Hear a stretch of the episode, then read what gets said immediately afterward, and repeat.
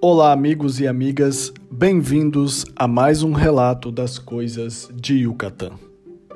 Neste capítulo, intitulado Ao redor do, dos poços dos bruxos d'água, nós vivenciaremos mais uma aventura desse grupo que, singrando os mares e os ares, foram à península do Diga-me Você para celebrar um esposalício. E assim começa o capítulo de hoje. As coisas na península de Yucatán caminhavam curiosas e agitadas. Após o susto iniciático prime da primeira noite, na manhã seguinte, os audazes desbravadores religiosamente resolveram dar continuidade à sua programação desde muito já feita, discutida e sonhada. Era o dia de visitar os Poços dos Bruxos d'Água, popularmente conhecidos como Chichen Itza. Terra repleta de mistérios e segredos, e como reza a lenda, em seus dias prósperos, que fora governada por um senhor de muitos nomes, a serpente emplumada, Cuculcã.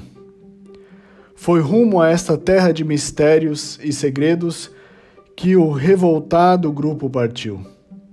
Revoltado, pois ainda o sabor amargo da Amistel Ultra pesara sobre os seus lábios e bolsos. Entretanto, durante a viagem de chegada às terras de Yucatán, algo inusitado aconteceu.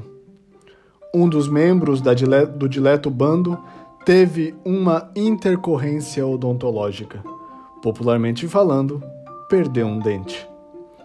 Isso gerou, além do desconforto para o audaz viajante, motivo de muitas histórias e especulações por parte dos demais membros do grupo. Contudo, frente à questão tão inusitada, medidas deveriam de ser tomadas.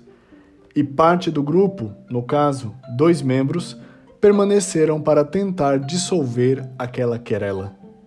Os demais saltando intrépidos na carruagem motorizada de oito lugares, partiram rumo às terras sagradas de Chichen Itza, morada dos bruxos d'água. A viagem transcorreu bem.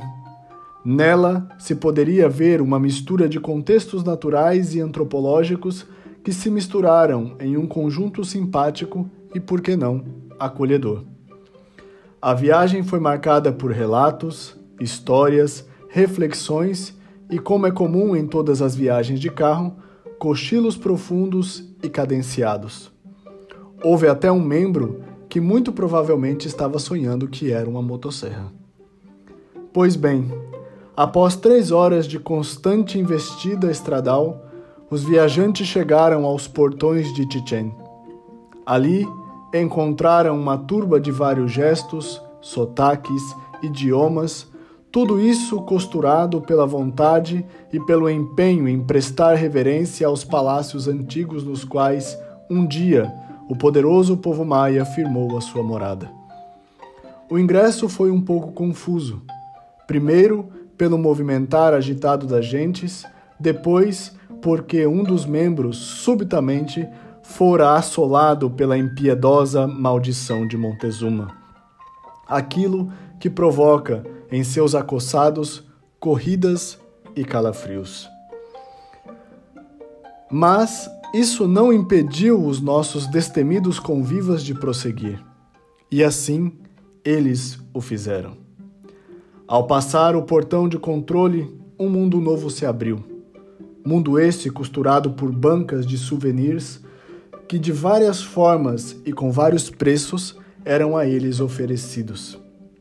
E então a visita às terras dos bruxos d'água começou.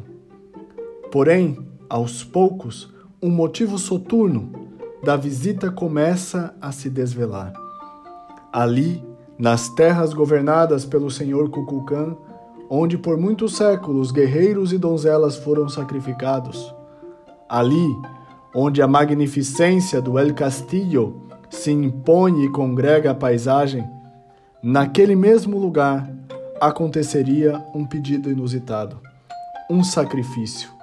não mais ao deus solar Kukulkan, mas ao deus do amor. Mas era preciso esperar a hora certa, o momento aprazível aos deuses e aos homens. Tudo estava combinado. Havia um sinal, uma foto, com uma destemida, com uma determinada máquina fotográfica que marcaria o limiar entre uma visita ao sítio arqueológico e o lugar do nascedouro de uma nova família.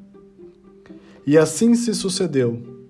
No momento certo, no final da tarde, quando os ombros, os ossos e os membros já sofriam os efeitos de um dia de caminhada.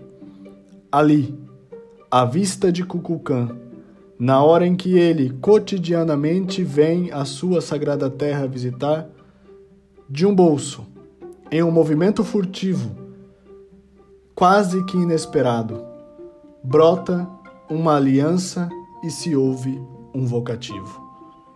Casa comigo? Como resposta, se escuta um grito de espanto. É chegado o momento.